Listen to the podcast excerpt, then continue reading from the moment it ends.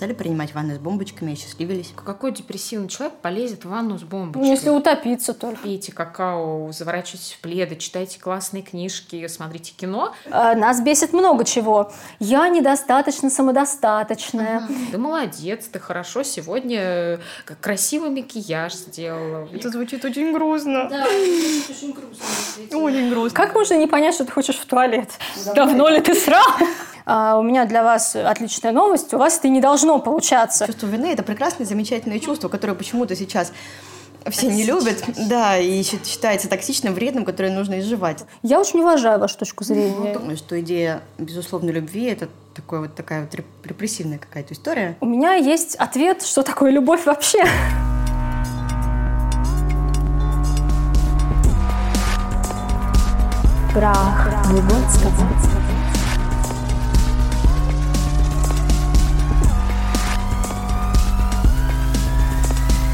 Прах Выгодского. Вы слушаете подкаст «Прах Выгодского», в котором мы, три психотерапевта, два психоаналитика и один гуманист, стряхиваем пыль популярных психологических идей, возрождаем из праха Фрейда, Выгодского и другие бриллианты психологической мысли. Обсуждаем, действительно ли психотерапия нужна всем, что такое на самом деле теория привязанности, устарел ли психоанализ и как осознанность стала трендом нашей жизни и многое-многое другое. Спустя довольно долгое время мы с, мы с вами снова на нашей прекрасной кухне записываем наш прекрасный подкаст «Прах Выгодского». Э, И с вами снова Екатерина Малиевская. Привет, Катя. Привет! Настя Клепинина. Привет! И я. И Дарья Якуба. А Сегодня мы поговорим с вами про любовь к себе. Отличная тема в преддверии Нового года, согласитесь, дорогие наши друзья. Так, ну что, расскажите нам, не друзья вы, в смысле, расскажите, а вот вы, которые здесь друзья, расскажите нам, пожалуйста, а, что это такая за тема.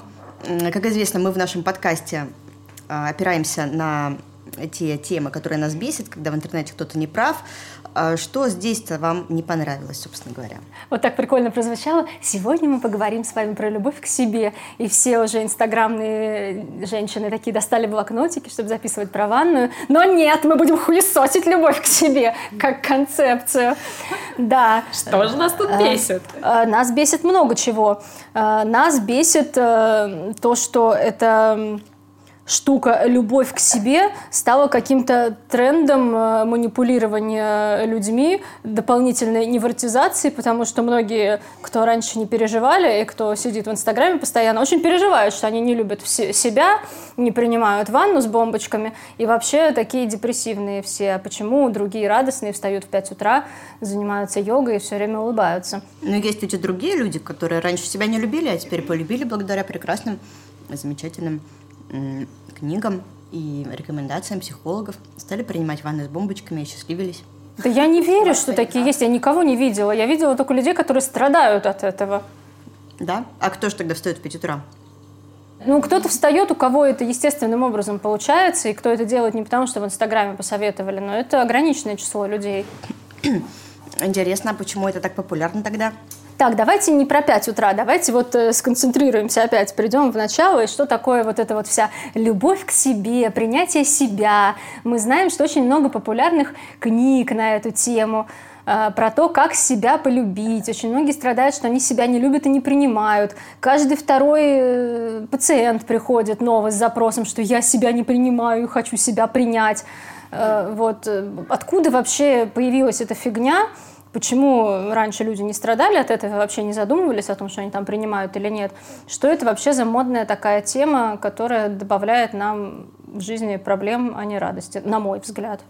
Да, это правда, потому что вот из последнего, что я вам присылала, э, нелюбовь к себе э, признана одной из причин человеческого несчастья. То есть человек, который себя не любит, обречен быть несчастливым.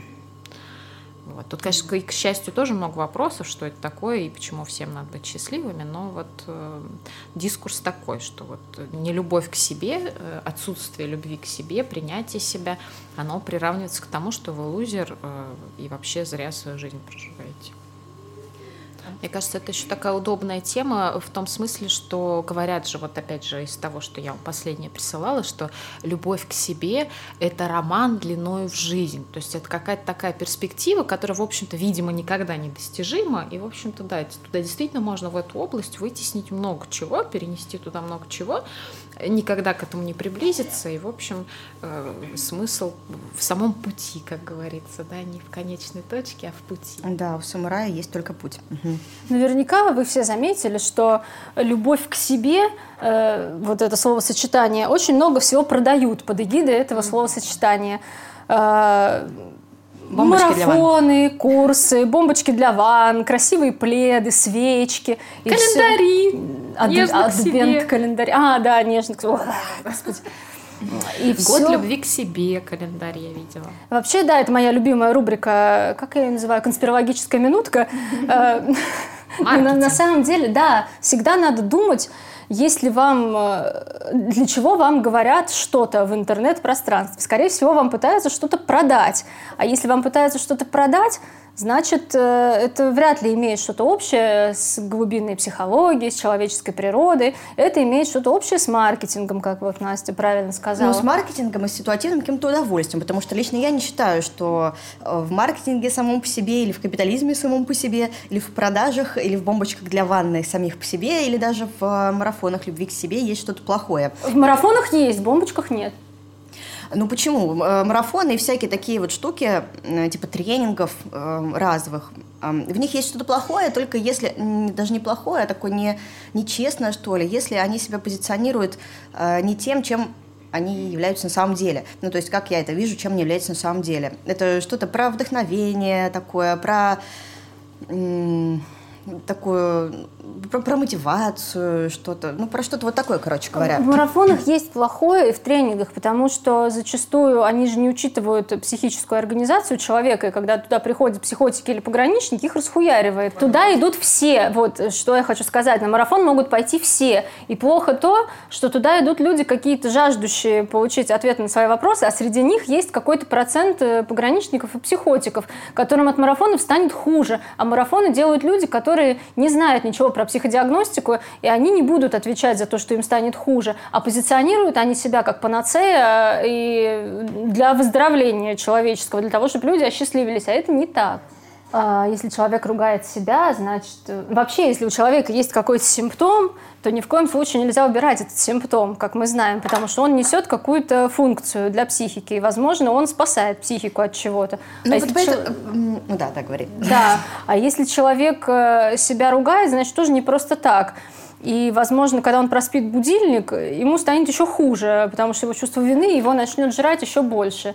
Это, эти штуки про проспать будильник и завернуться в плед и отдохнуть, они хороши для очень ограниченного числа людей, у которых проблемы с суперэго именно вот в этом данном контексте, когда оно у них очень перфекционистское. Вот э, Даша как раз хотела нам рассказать какую-то минутку ликбеза про суперэго и что это вообще такое, и что я сейчас упомянула такое.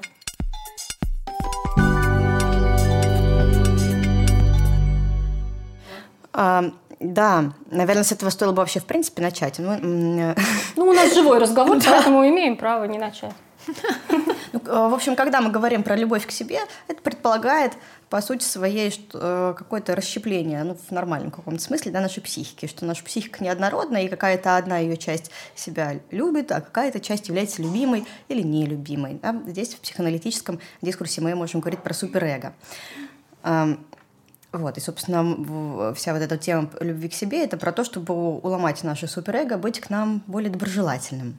А, звучит, конечно, это довольно наивно, потому что суперэго — это такая довольно ну, ну это, это структура, которая формируется в раннем возрасте, да, кто ну, по-разному, есть разные подходы, но ну, в целом Вслед за Фрейдом мы считаем, что суперэго – это наследник эдипового комплекса, то есть формируется там к 5-6 годам, ну, когда суперэго, Эдипов комплекс разрешается, и у человека появляется вот эта вот совесть, э, которая регулирует его деятельность, поведение.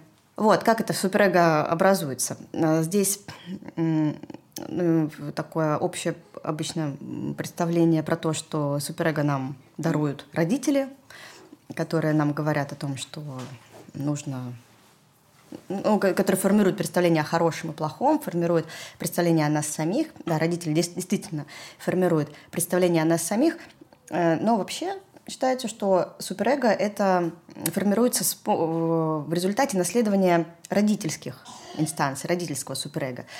А, это объясняет то, вот почему вот родители многие жалуются и беспокоятся на тему того, что я вот своего ребенка значит, всячески хвалю, говорю, какой он замечательный, а, говорю о том, что ошибки это не страшно и все остальное, а он все равно очень переживает, когда там что-то ошибается, начинает себя ругать, гнобить и так далее. Ну, в общем, дело в том, что это не родитель формирует суперэго ребенка, а ребенок просто наследует суперэго родителя. Поэтому если родитель такой э,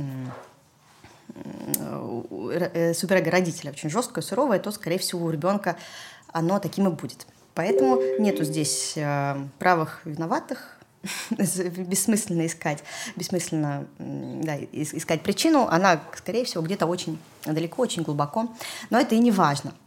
Вот, это все к тому, что суперэго — это такая очень серьезная, важная инстанция для человеческой психики, с которым просто так не договоришься с помощью бомбочек, э, пледов и э, поиском, поиском причин и оправдания себя, да, э, что ты вот на самом деле хороший человек, а не плохой. Можно этим вдохновиться, можно на время как-то его заболтать, но структурно, структурно очень сложно что-то в этом смысле сделать. А, вот, поэтому э, суперэго — это хорошо, ну, суперэго — это вот то, что, наверное, называют в других подходах, да, внутренним родителем, да? Да, да. Или ну, там в более таких массовых, а в более массовом таком дискурсе, да, внутренний критик, как будто это что-то критикующее всегда. Но да, это действительно что-то критикующее, и не всегда это плохо. Но, но здоровая критика необходима. То есть без этого невозможно же существовать и соединять себя с реальностью без критики. Но суперэго — это то, что нам помогает это делать. Пусть э, иногда это выглядит как не любовь к себе. Ну, я добавлю, если да, это уместно, про вот внутреннего ребенка, да, родителей и взрослого, если говорить вот такими более сейчас популярными терминами, и которые пришли из транзактного анализа, и там уже трансформировались в разных подходах по-разному. И сейчас уже на самом деле сказать, кто что конкретно подразумевает под внутренним ребенком, довольно сложно, но если опираться, опять же, на психоанализ и соединять эти идеи, потому что транзактный анализ оттуда это, естественно, взял, а, то вот в этой любви, про что мы говорим, нуждается вот это дело детская часть, ребенок. Угу. Да, это то, что ему, по сути дела, могут дать только значимые взрослые. А, одновременно у нас внутри есть да, вот эта проекция значимых взрослых, это родители или еще какие-то взрослые, которые о нас заботились, и они, да, выполняют э, функцию контролирующую, критикующую, вот. А есть вот эта такая интересная субстанция внутреннего взрослого, который, по идее, должен примерять, значит, да, родителей ребенка, чтобы родитель там не сильно выбивался и не гнобил ребенка и давал ему все-таки в том числе и любовь. Вот. Но если мы говорим сегодня именно про любовь к себе, мне на чем вот хотелось заострить внимание, что э, потребность в любви есть вот у этой детской части, и она сама по себе ее удовлетворить не может. То есть, если мы говорим про любовь к себе, то это вообще тогда что такое? Ну вот для меня, например, вообще всегда загадка, когда вот формулируют, что такое любовь к себе. Вот у меня, например, нет конкретного ответа, потому что я не совсем понимаю, что это вообще такое. Я почему, например, про марафоны всякие э, вот этой любви к себе тоже с опасением всегда отношусь, потому что люди приходят, с, скорее всего, с потребностью, чтобы кто-то удовлетворил вот эту вот нехватку любви или как это еще назвать, да, а, то, чего, по идее, в полной мере сам себе ты восполнить не можешь. Ну, потому что не можешь сам себя поносить на ручках, э, не можешь сам себе дать конфет. Ну, понятно, взрослый человек может себе пойти купить конфет, э, тех, которых ему в детстве не хватило, вот, и, и объесться. Э, это, это про любовь ли к себе, как и те же самые пледы, какао. Это прикольные, приятные штуки, совершенно ничего против не имею. Пейте какао, заворачивайтесь в пледы, читайте классные книжки, смотрите смотрите кино, на, насколько это имеет отношение к вот этому непонятному для меня понятию любовь к себе, и насколько реально можно заполнить вот эту потребность, чтобы тебя кто-то любил, вот эту детскую. Да, вот интересно, что это называется не просто ну, там, удовольствием, да, или получением удовольствия, или приятным времяпрепровождением, а именно так, в, в такие слова это облекается очень загадочное. Да. Очень тонкий, болезненный какой-то очень момент в этом скрывается. То есть это любовь к себе, а не просто получение удовольствия. Да. Вот вы подняли очень важную тему, на мой взгляд, потому что, да, если бы это называлось удовольствие, вообще говно вопрос. Ешьте пледы, пейте какао и, и все такое. Но меня всегда смущает вот эта постановка вопроса. Это не только в любви к себе, это в целом такая тенденция. Очень от многих я слышу, я недостаточно самодостаточная. Я Когда вот, сам эм, себе всё Да, должен. когда люди почему-то считают, что они должны сами в себе удовлетворять все свои потребности, все свои желания. Очень страдают, когда у них это не получается. А, у меня для вас отличная новость. У вас это не должно получаться, потому что вообще-то человек э, – существо, которое всегда пребывает в связи с другим. А, Его рождение, становление, все психическое и вся последующая жизнь протекает на сцене другого, как любят говорить лаконисты. И даже вот эта вот э, нелюбовь к себе – это же симптом и вопрос всегда обращенный к кому-то. Э, Он не существует в вакууме в одном человеке. Человек же с этим симптомом идет куда-то. Он идет на тренинг, он идет к психологу, он начинает читать книжки. Он не хочет полюбить себя, он хочет, чтобы его полюбил кто-то на самом деле. А вся вот эта самодостаточность и любовь с самим собой, э, их хождение на свидание с самим собой и ожидание, что ты от этого будешь получать полное удовлетворение, это абсолютно несбыточная вещь. Вообще, да, вообще про любовь. Вот Настя задала вопрос, что такое любовь к себе. А, у меня есть ответ, что такое любовь вообще. Отлично, Классно, давай. наконец-то, я узнаю, что это А, такое. Да. Все первичные удовольствия тела намертво связаны с присутствием другого и с его речью. И э, всю свою жизнь мы стремимся вернуться к этому. Но вернуться к этому мы не можем. Но сначала у нас есть просто тело физическое младенца, у которого есть эм, разнообразные органы, которые могут получать стимуляцию и получать от этого удовольствие. Очень, да, очень такая преамбула к любви. Сейчас все разочаруются, что это что-то неромантичное. А, Ну, извините. да, и при этом вот вокруг этого всего у нас разворачивается, у нас по- появляется значимый другой, материнский другой или кто-то, кто его заменяет, и разворачивается речь другого. И все, это определяет нашу судьбу влечений на всю жизнь. Все вот эти вот телесные удовольствия у нас намертво спаиваются с речью другого и с тем, что другой как-то манипулирует с этим нашим телом, доставляет нам эти удовольствия. Эти удовольствия, они конечны, к сожалению. Мы не можем вернуться в полной мере к сосанию груди, к неконтролируемой дефекации. А, Но наша психика помнит об этих удовольствиях и разными обходными путями пытается вернуться к этому. А, Всегда это очень витиеватые пути. Иногда то, что мы, те удовлетворения, которые мы имеем во взрослом возрасте, нам кажутся совсем не связанными с теми, что у нас были в младенчестве. Но тем не менее, они по такой вот витиеватой ассоциативной цепочке с ними связаны. Но что важно, здесь всегда есть другой. Полное самоудовлетворение и самообеспечение человеческого организма невозможно. Мы всегда будем нуждаться в другом. А, Поэтому вот это вот э, само любовь к себе, самодостаточность, свидание с собой, Самоудовлетворение. самоудовлетворение. Самоудовлетворение – это важно. Э, Это чуть-чуть про другое. Э, э, Вот но- Катя потом расскажет, Да, что все я- равно, но невозможно в отрыве... Ну, я, я, я сейчас могу рассказать, раз уж Даша упомянула самоудовлетворение или мастурбацию по- Я по-простому. только самоудовлетворение. Причем мастурбация. Ну, обычно все-таки это синонимы для многих самоудовлетворения. Все представляют мастурбацию. Э, Даже здесь ошибочно полагать, что она происходит наедине с самим собой, потому что мастурбация это не про стимуляцию тела физического, а больше про фантазии. И фантазии тоже всегда связаны с какими-то объектами любви, объектами желаний, с какими-то другими людьми, даже если мы это не осознаем, потому что вся психика у нас большей своей частью погружена в бессознательное, что я не устаю повторять. Вот. Знаешь, что я вспомнила? Ты договорила? Да я потом еще скажу, да, давай, у нас Короче, я вспомнила, э, что э, ну, из, из того, что я слышала про любовь к себе, из того, что я там ну, пыталась обращать внимание, когда э, мы эту тему декларировали в качестве нашей следующей, там вот э, самыми главными пунктами любви к себе является внимание, значит, к, к потребности поесть, и сходить в туалет как раз. Да? да, то есть там, там предлагают вот эти вот адепты любви к себе, э, они не так это нейтрально предлагают, они это говорят вот как с трибуны. Давно ли вы обращали внимание? Нет, не так. Давно ли ты срал? Как часто вы обращаете внимание на то, что вы голодны? Или вы только к вечеру там вспоминаете о том, что вы весь день ничего не ели? Или вот когда вы ходите в туалет, вы сразу это понимаете? Или там спустя там, три часа там уже как... Не, ну что, вы ни разу не видели такого? Видели, видели. Как можно не понять, что ты хочешь в туалет?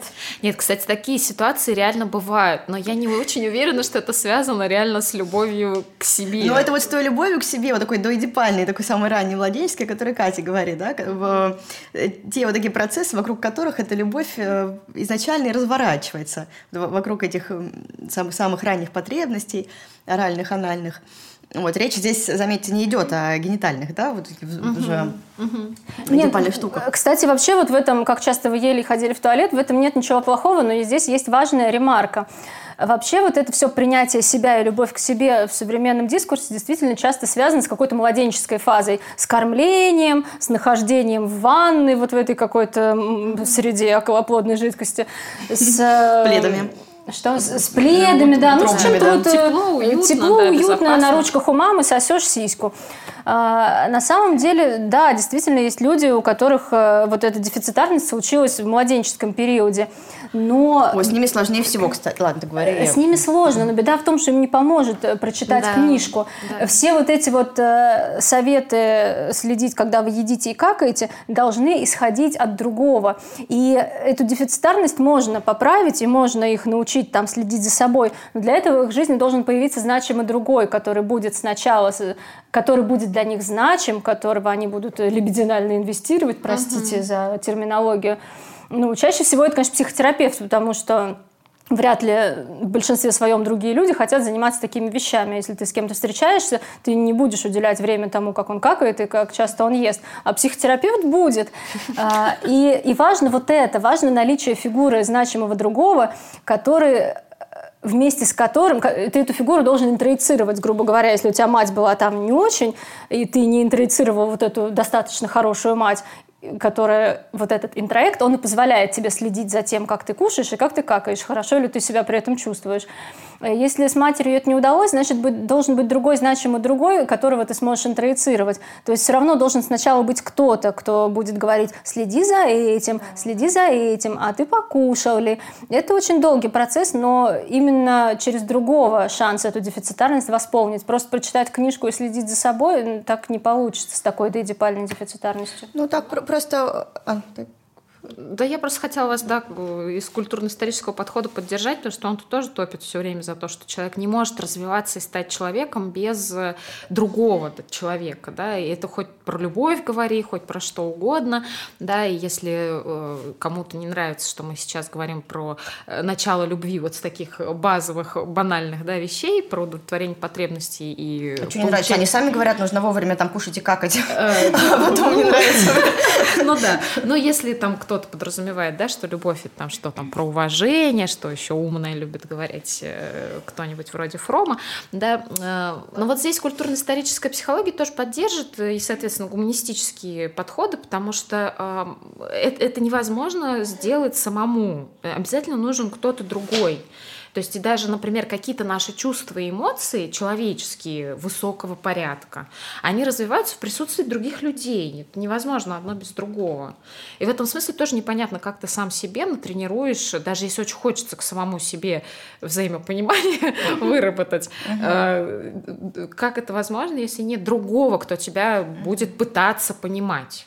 Ну, то есть о том, что любовь к себе — это изначально парадоксальное такое э, понятие, да, оксюморон. Ну, мне кажется, что То есть, да, любовь да, это всегда про любовь двоих, любовь да, одного другого. Да. Вообще нет такого понятия сам себя. Даже если ты сам себя бьешь ножом, то это какой-то твой преследующий внутренний объект. Что да. это всегда, да. вот как Даша сказала, всегда есть расщепление. У нас всегда есть куча интроектов каких-то внутренних, с которыми мы взаимодействуем. И то, что мы на сцене другого находимся, это не всегда значит, что мы находимся с какими-то физическими другими. Нас можно отправить в пустыню, но если мы какое-то время, там, лет 20 20 прожили в социуме, мы в этой пустыне будем общаться со своими интроектами других. И все равно этот другой, он всегда у нас уже внутри нас находится.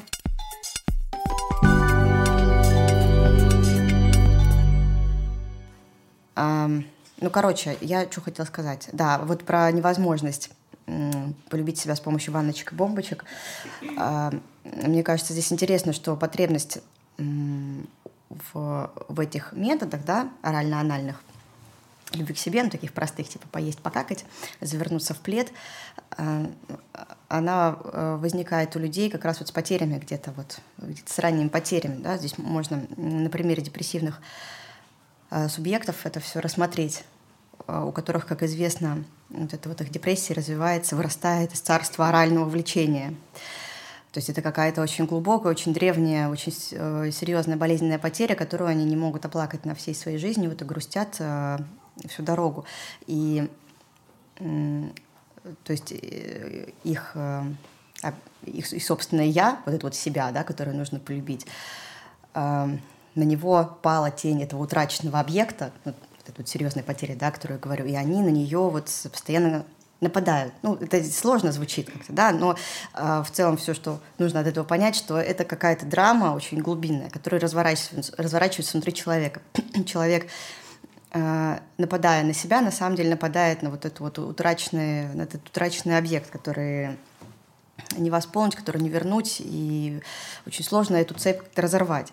И, конечно, им очень должны откликаться вот эти методы, да, забота о себе, такой младенческой, такой телесной, такой, такой примитивно, примитивной нежности, вот такой, ну, примитивном таком хорошем смысле, базовой такой нежности. Э, очень это, откликается, и, конечно, очень э, большое удовлетворение это должно приносить таким людям. Но вместе с тем это что-то такой голод, который невозможно утолить.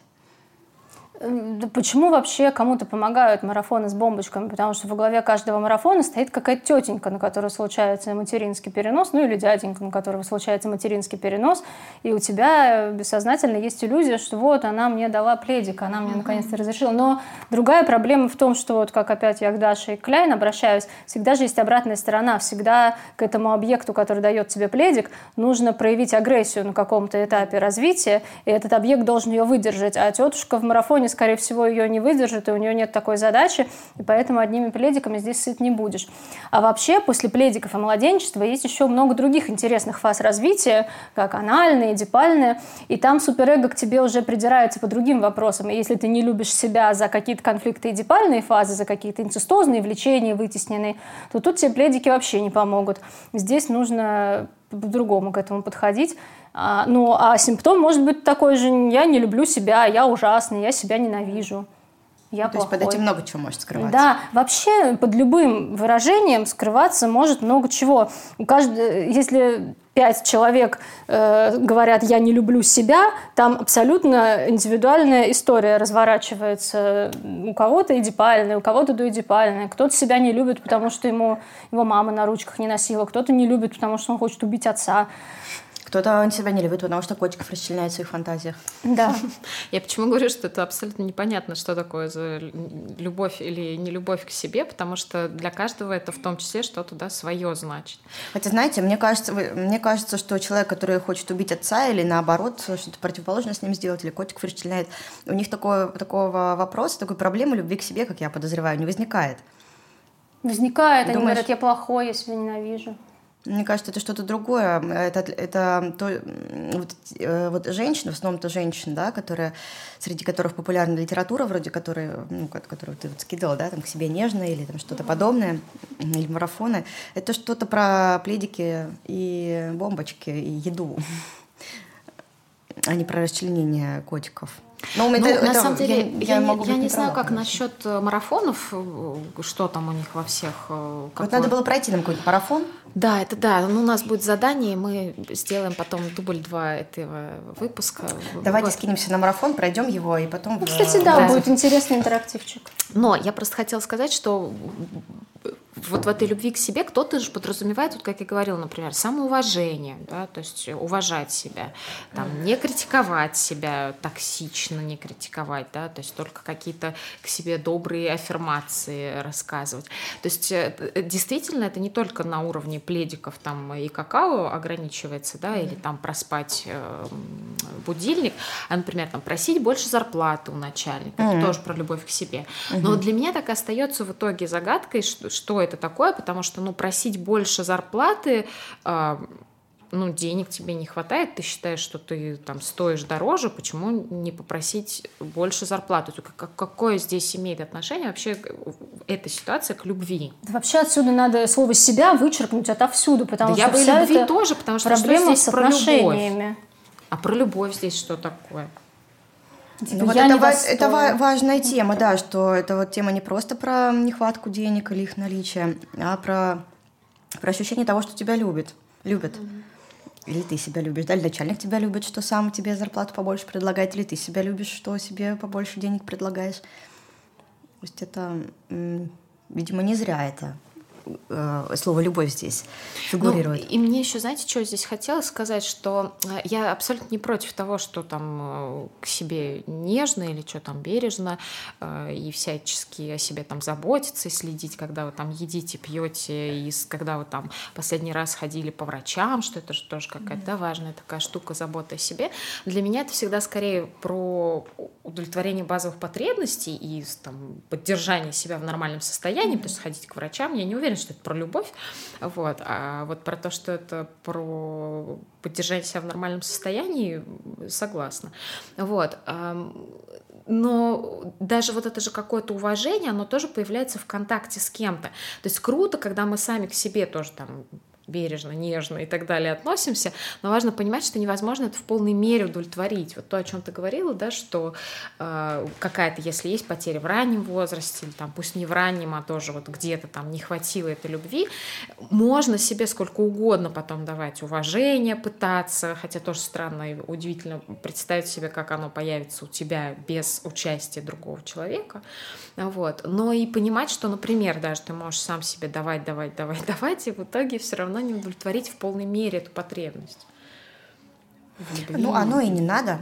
Но так а люди-то и хотят. Что как- такое самому себе давать уважение? Это что, самому с собой разговаривать? Типа, я очень уважаю вашу точку зрения. Ну так вот, ну так об этом и аффирмации. Ты молодец, ты хорошо сегодня э, как красивый макияж сделала. Видишь, ты научилась там, не знаю, просить у начальника больше денег. звучит очень грустно. Да, это звучит очень грустно, действительно. Очень грустно. Но и это, к сожалению, то, что лично в моей практике встречается, когда э, женщины говорят, что вот они не могут сами о себе там позаботиться, ни денег себе достаточно заработать, не попросить, не э, как это э, уважать себя в полной мере и так далее. И у меня вот все время этот вопрос, в смысле, а почему вы должны это делать сами, если это нормальное желание, чтобы вас кто-то уважал? То есть как можно быть настолько абсолютно автономным, я, конечно, понимаю, что у нас сейчас общество так настроено, что все отдельные, все самостоятельные, никто никому не нужен. Но это абсурд, потому что вот психика рождается только в участии другого человека. Ну, то есть нет, психика-то дана, она дана, но человек вот как личность появляется только в контакте с другим. У меня есть идея, что вот, э, да, исходя из того, что ты сказала, что вся вот эта вот штука с э, потребностью на любовь к себе, самодостаточностью, хождением самым, самым собой, самим собой, самими собими, как в каком-то этом видео на свидание, родилась действительно как э, психическая защита вот этой коллективной психики нашей на, в ответ на атомизацию общества, на разобщение, на одиночество.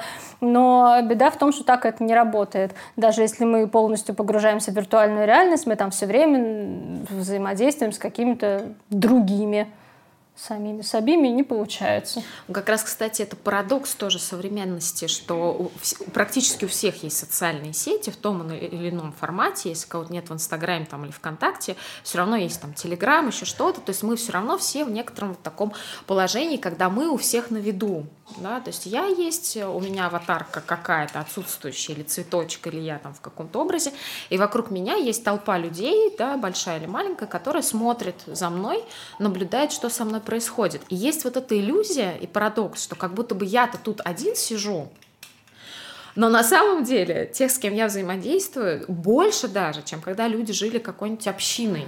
А вот э, проблема этой всей виртуальности связана с тем, что я чуть раньше говорила, потому что любовь неразрывно связана с телом и с удовольствиями тела, и с взаимодействием другого с этим телом. Поэтому вот это вот нарциссическое воображаемое поле интернета, оно не может дать нам любви и удовлетворить нам нас в полной мере, потому что это не взаимодействует с телесностью никак. Поэтому большие, ну, поэтому и проблем у людей возникает психическая неудовлетворенность, поэтому большие вопросы к этой виртуальной реальности, потому что тело туда, пока мы не поймем, как туда включить тело и его удовлетворение, мы не добьемся там полноценной жизни.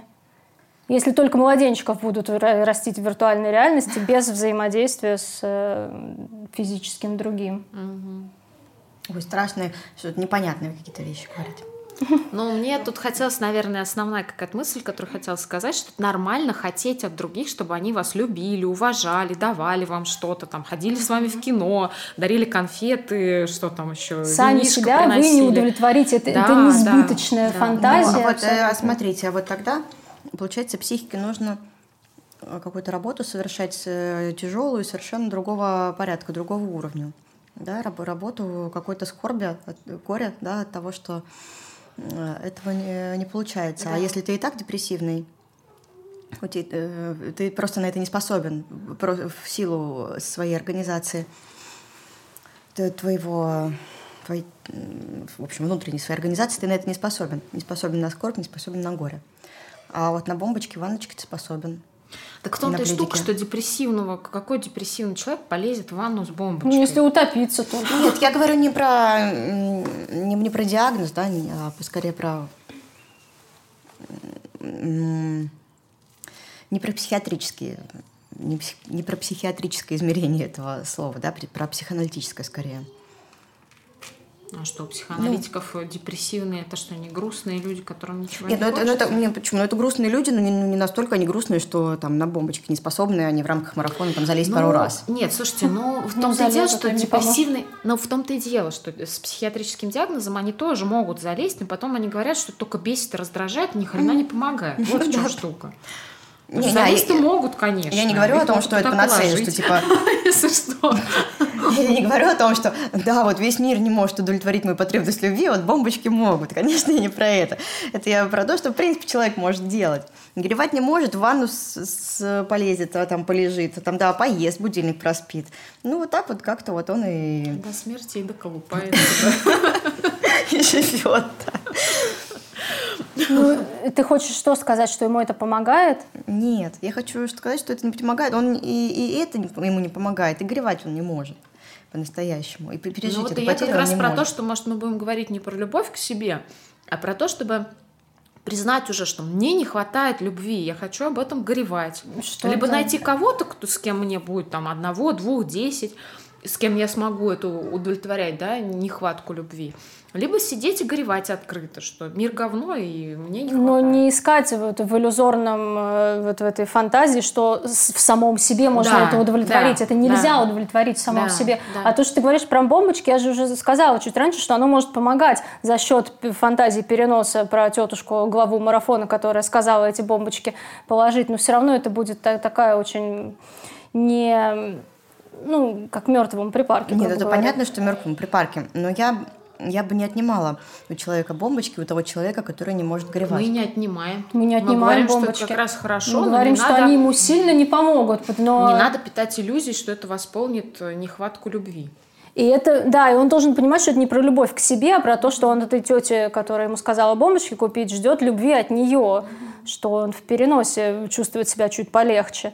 А чтобы себя любить, нужно сначала интроицировать эту фигуру, а интроицировать ее можно только в достаточно близкой и значимой связи, а в марафоне, как правило, такая близость не достигается. А можно ли, интересно, бомбочками, бомбочки противопоставлять вот этой э, своей собственной внут, внутреннему там родительскому объекту, типа вот посмотри, Я-то с бомбочками. Ну, кстати, вот э, предъявить что-то, ну пусть не... Хотя можно и бомбочки предъявить, почему бы и нет, но вот, например, какие-то более такие... Мне кажется, здесь нужно обозначить под бомбоч- бомбочкой такой собирательный образ Ну, да, да, всех да. практик как- каких-то. Кремики. Да, да, да, там всё масочки, косметолог, маникюр там и так далее. Даже косметолог это уже другой человек, он что-то делает с тобой, это уже не Ну, совсем... кстати, мне А просить всем- зарплату начальника. Вот я смотрю свою книжку, вот, которую мне прислали, тут же не только про тело, да, вот тут типа отказываться от непрошенных советов. А, Просить о помощи не стыдно, кстати, вот опять же, видите. Вот спасибо, капитан очевидность. Ну да, вот эта да, вся да. книжка твоя, конечно. Как идти вовремя Моя? блядь? Моя, мне прислали, теперь моя книжка.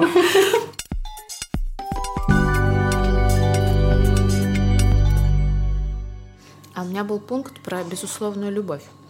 Может, поговорим А, об этом? Про безусловную любовь, да, это тоже хорошая штука, которая очень модная, и все, помимо самодостаточности, очень ищут безусловную любовь. Ну, слушайте, ну я вот не соглашусь с вами. Я не, не вижу, чтобы кто-то искал безусловную любовь. Нет, ну вот это вот принятие к себе, принятие себя, это и есть безусловная Да, любовь. так говорят про- про любовь к себе? Да, да, Я да, не только да. к себе, я постоянно слышу, ну вот Ну, меня же э- нужно любить безусловно. Да, да. я такое и только, других- ну я, может быть, у меня специфическая какая-то, специфический контекст, в который погружена, но э, вот про безусловную любовь я слышу только в отношении детей, что Нет.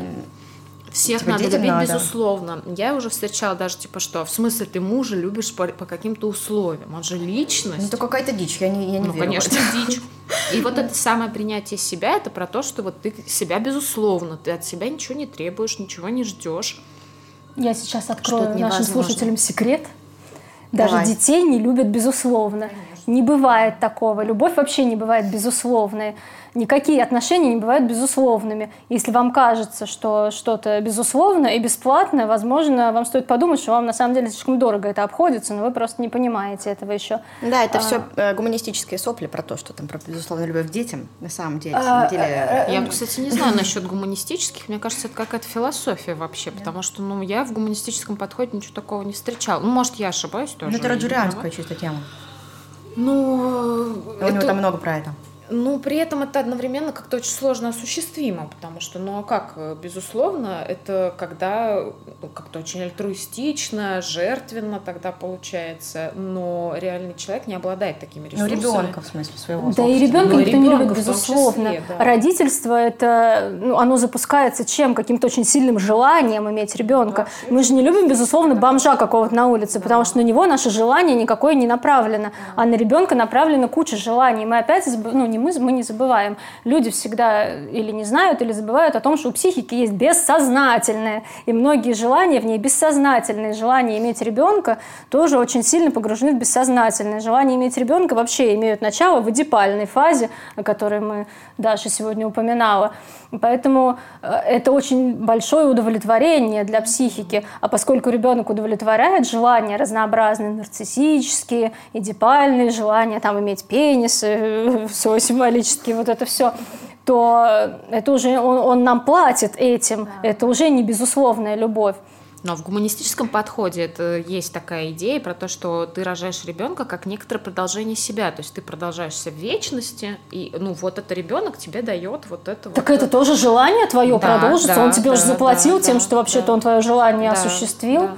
Поэтому, да. А не- потом говорят, что дети нам там чем-то обязаны. Они вот появились на свет. А, уже да, они уже заплатили. удовлетворили наши желания, они ничем больше не обязаны. Ну, хотя в каких-то детей вкладывают кучу нарциссических всяких желаний, там вообще про безусловную любовь речи не идет. Но даже дети, которые вот по классике, по идеальной картинке ничем не обязаны, мы знаем, что они эгоисты, что они свалят и ничем нас не отблагодарят, они уже заплатили. Они уже заплатили тем, что удовлетворили наше желание их иметь. Если они Это желанные, важно. опять же. Э, Это уже вот друг... Это тоже, знаешь, вот эти все истории про то, что нежеланные беременности тоже бывают желанными бессознательно. Не всегда, конечно, да, бывают очень много ситуаций, как это называется, репродуктивного насилия, вот это вот, это отдельная история. И то, даже, при, я смотрела недавно передачу какую-то феминистическую, там про репродуктивное насилие была девушка рассказывала, и то у нее вот сын, она его очень любит, все равно, несмотря на это, есть бессознательные желания какие-то иметь детей, и детей можно любить даже когда они как будто бы нежеланны по каким-то социальным критериям, здесь все сложнее. Поэтому безусловной любви не бывает. И вот это вот «вы любите нас черненькими, я буду гондоном, а вы меня любите», оно так не работает. И вот эта идея, хоть по отношению к детям, хоть по отношению там, к себе, что, э, ну, про детей это вот, да, как раз есть эта идея, что почему надо любить безусловно, потому что вот они рождены для будущего, да, и там вот надо воспитать какого-то вот там идеального человека, который будет строить там светлый мир Ты и уже так кучу условий назвала сейчас. Ну, вот, вот и я о том же, да, то есть чтобы вырастить такого супер идеального человека, это надо от него очень много всего ожидать. Угу. Вот как раз-таки, э, если говорить про безусловную любовь, что если бы она существовала, то это было бы реально, когда родителю похрен, станет он гондоном или кем. То есть вот это, пожалуйста, свободно, да, я от тебя ничего не жду. А когда мы вот чуть только начинается вот это вот, э, что а все-таки хотелось бы, чтобы он вот там тем-то занимался, там еще что-то, это уже ожидание. Кроме того, что мы ждем, что вот он родится, и там все, в принципе, смогу там э, родить ребенка, да, вот он родится, это уже, как ты верно, да, говоришь, э, удовлетворение каких-то наших желаний. И потом это тоже начинается, да, что все равно есть определенные ожидания от того, как ребенок будет жить. Без них невозможно. Mm-hmm. Они хороши, то есть это, не, это неплохо, это хорошо, потому что это помогает нам, собственно, строить отношения вот с этим конкретным ребенком. Вот. И да, ну, конечно, тоже нюансов, но да. А по отношению Мне кажется, вообще... вообще непонятно, как это, без ожиданий. Мне кажется, детско-родительские отношения вообще э, такая история, которая нагружена миллиардом всяких чувств, желаний, в том числе деструктивных и ужасных, и прекрасных, и самых разнообразных, что идея безусловной любви — это такой вот такая вот репрессивная какая-то история, mm чтобы вот так вот э, все это запечатать, всю эту гамму чувств противоречивых, амбивалентных и у родителя к ребенку, и у ребенка к родителю, э, и, и, и просто ну, как свести на нет всю сложность вот этих отношений. Даже в любовном партнерстве не бывает никакой безусловности. Если мы очень просто и вульгарно это понимаем, типа моя жена борщ не варит, а не варит, мой муж не зарабатывает, а мы все равно друг друга любим, это все фигня. Э, возвращаясь к тому, что я вначале рассказывала, что такое любовь, мы находим в наших партнерах какие-то оттиски инфантильных удовлетворений. Это может быть абсолютно бессознательно, это надо очень долго анализироваться, чтобы вообще это понять, возможно. Это не работает так, что ты кому-то говоришь, вот, оттиски инфантильных удовлетворений. Нет, мой муж вообще не похож на моего отца, вы хуйню несете, вы не правы. Да он не похож на отца, это такая цепочка неповторимая от того, что мама с тобой играла во что-то, а теперь твой муж что что-то такое сделал, и у тебя это все связалось в психике. Сверхдетерминизм. Да, сверхдетерминизм. И ты его поэтому любишь. Но вы любите друг друга не безусловно, а именно потому, что вы нашли друг в друге удовлетворение каких-то вот инфантильных ваших желаний и через какую-то э, витиеватую цепочку вернулись вот к этому своему инфантильному счастью. И второй важный, я, это, у меня готовые рецепты любви сегодня. Вот, можете достать блокнотик и записывать. Первый успех отношений – это когда вы совпали какими-то своими инфантильными удовлетворениями, когда вы в человеке нашли оттиски своих там первых фигур.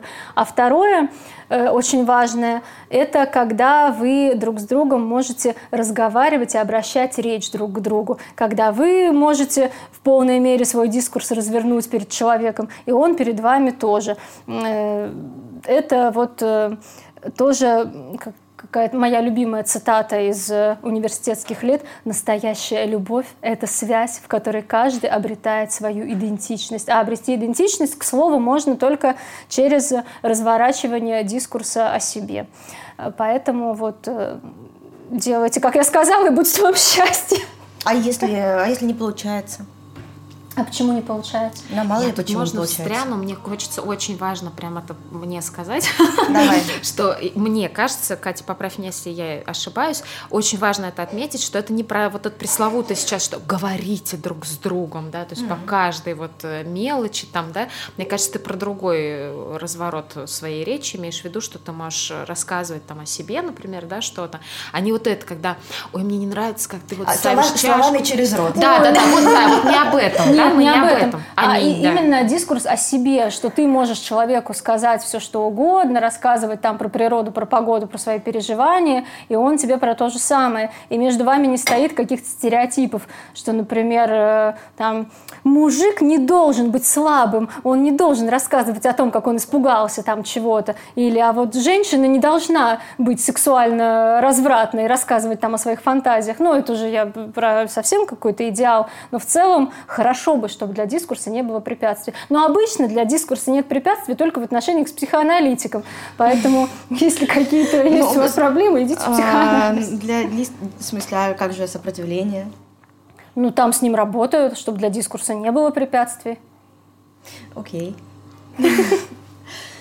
А, а, а, так вот, мы же про любовь к себе, да? И мне кажется, очень здорово вот эту всю мысль переложить на то, что любовь к себе, в общем-то, тоже а, не может быть безусловной. Ну вот в то, то, как это сейчас прозвучало, это абсурд. Э, То есть она вообще в принципе не может быть безусловной. В принципе, не может быть. Да. То есть э, любить себя просто за, по факту своего существования, что э, любить себя просыпающего будильник э, каждый день, даже если этого делать нельзя, любить себя там во всех своих проявлениях, это невозможно, потому что, ну, опять же, возвращаясь к суперэго, это важная инстанция, которая отвечает и за совесть, порядок, за нормальную какую-то вот пр- пр- презентацию себя в обществе. Поэтому оно не может допустить ну, любви к себе такой безусловной во всех своих проявлениях. Я хочу, я да, да, просто да, да. не видно, да, но я сижу уже здесь готова взорваться. Я хочу поспорить. Любовь, э, почему любовь у нас приравнивается к попустительству? Любовь вообще-то в том и состоит, чтобы ребенка наказывать и хуесосить в какие-то моменты, когда он хочет причинить вред себе или другим. Любовь это же не все позволять, там просыпать будильник, не ходить на работу, сдохнуть в грязной квартире и не зарабатывать. Любовь в том и состоит, чтобы балансировать между собой э, влечение оно, требования сверх-я, требования внешнего мира. И мать э, любит ребенка именно вот таким образом. И Слушай, эм, вот интересно получается тогда, если вот эта вот часть которая требует любви к себе, внутренняя вот эта часть, да, ребенок, детская часть, которая требует любви, то ведь она и может это хуесосение ей критику воспринимать как нелюбовь. Понимаете, да? Ну, то есть, если...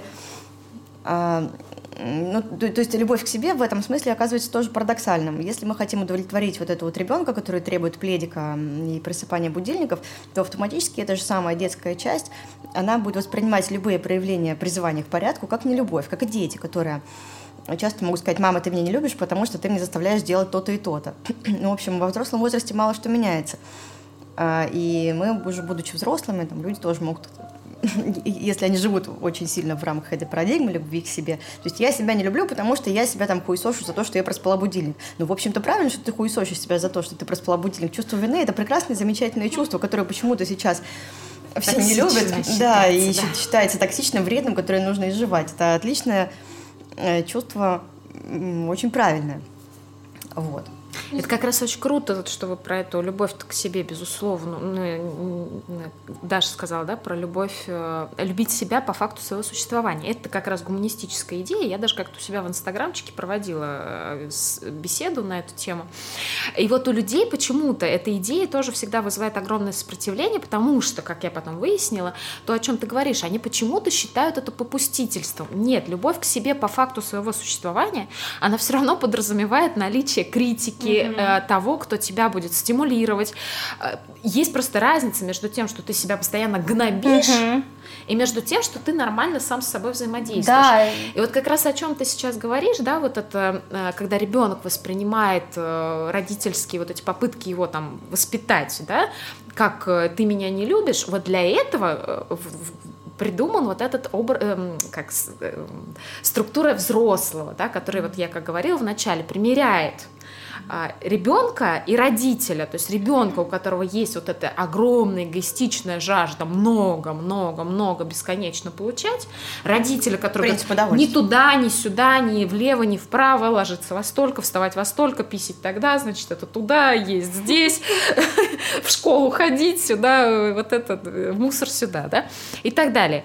А вот взрослый, он как бы вот и пытается их уравновесить, потому что и любовь нужна, да, и э, родительская функция тоже нужна. Ты поди разбери, тут где-то тут любовь, где родительская функция, где взрослая, где... Я, я бы все это к любви отнесла. Здесь вопрос же в генерализации какой-то. Если да, ты прям да. Э, себя гнобишь, что а, я, я ужасный, я плохой, я проспал будильник, я себе часто говорю, вот ты пизда тупая, там что-нибудь сделала не так, но я себя с люблю любовью, при этом, да, я себя с любовью так называю.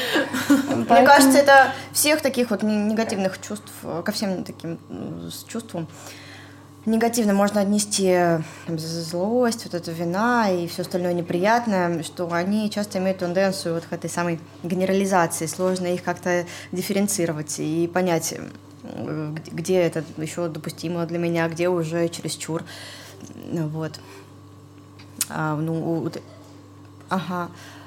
Кстати, вот люди, наверное, часто еще с нелюбовью к себе как-то связаны, я думаю, бессознательное неприятие своей агрессии, Потому что когда ты принимаешь, что ты можешь агрессировать, может быть мерзким, неприятным, там каким-то вообще любым, и то э, ты себя как-то и хорошо выносишь по факту.